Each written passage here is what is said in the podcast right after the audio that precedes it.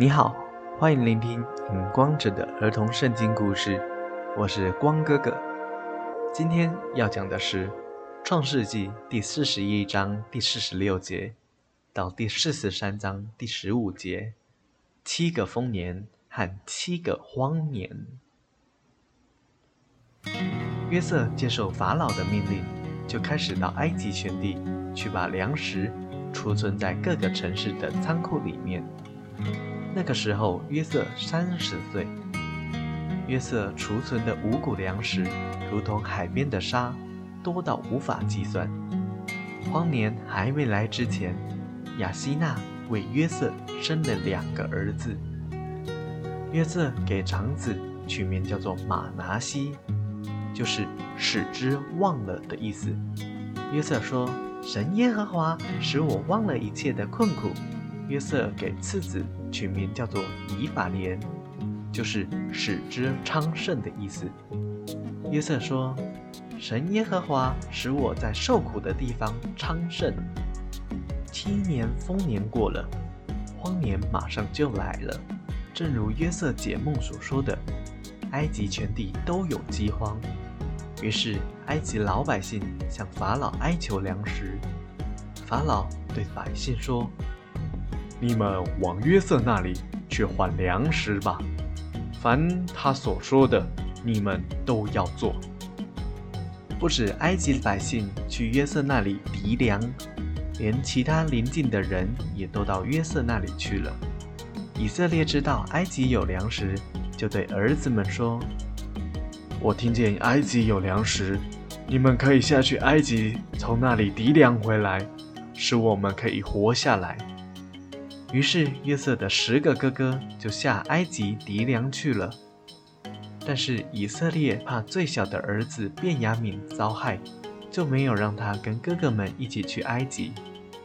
当约瑟的十个哥哥来到约瑟那里的时候，哥哥们已经不认得约瑟了，就跪在约瑟面前说：“我主啊，我们是从迦南地来籴粮的，求主怜悯我们吧。”约瑟认出他们是哥哥们，但却假装不认识，严厉地对他们说：“你们是来窥探这地是不是有粮食的间隙？”哥哥们对约瑟说：“我主啊，不是的，仆人们是籴粮来的，我们都是一个人的儿子，是诚实的人。”仆人们并不是奸细，约瑟对他们说：“不然，你们一定是奸细。”哥哥们对约瑟说：“仆人们本来是兄弟十二个人，但一个不见了，一个在家里陪仆人的父亲。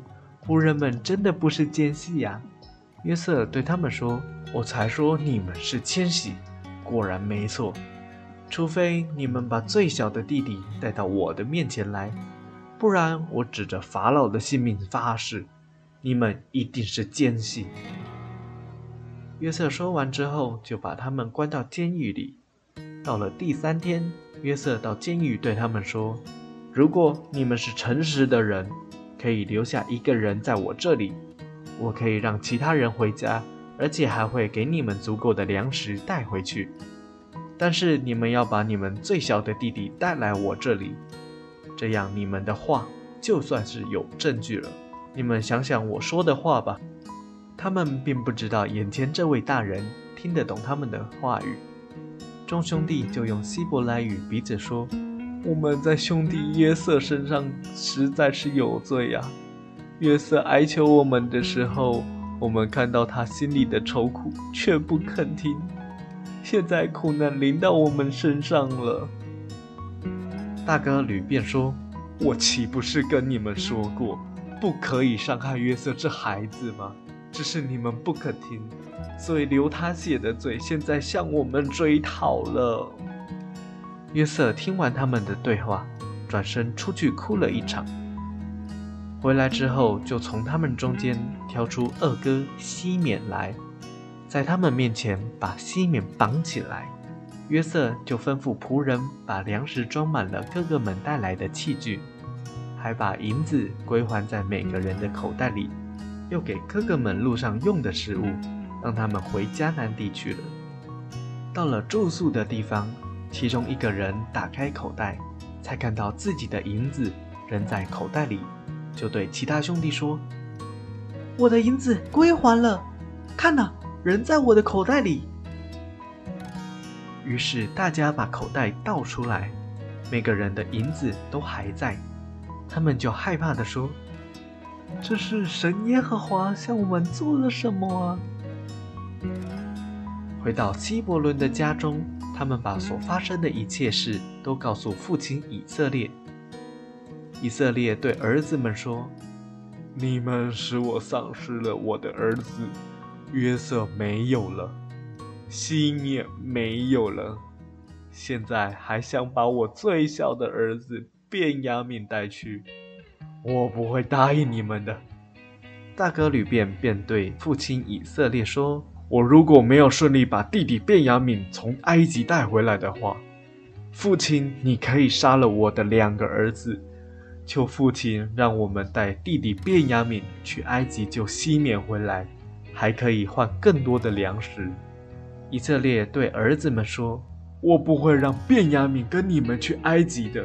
他的哥哥约瑟死了，他如果在你们去埃及的路上遭害，那么我死也不瞑目啊！”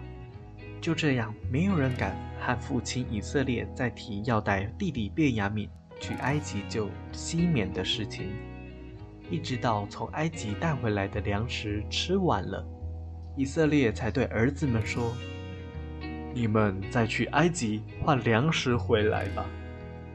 四哥犹大对父亲说：“埃及那个大官说，我们如果没有带最小的弟弟去，那么我们就是奸细，不止不会换粮食给我们，还会把我们再一次的关在监狱里。父亲如果还是不让我们把弟弟便雅悯一起带去埃及的话，那么我们去埃及也是没有用的。”当初我们刚从埃及回来的时候，要是父亲肯听我们的话，如今早就从埃及籴粮回来了呀。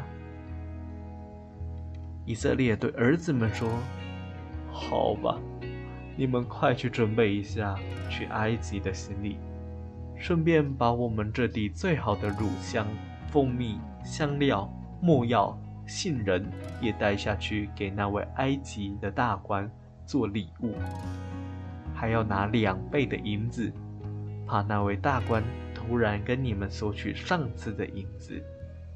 于是约瑟的哥哥们带着礼物、银子，还有弟弟便雅悯一起到埃及。今天的故事就到这里，我是影光者，期待我们下一次再见。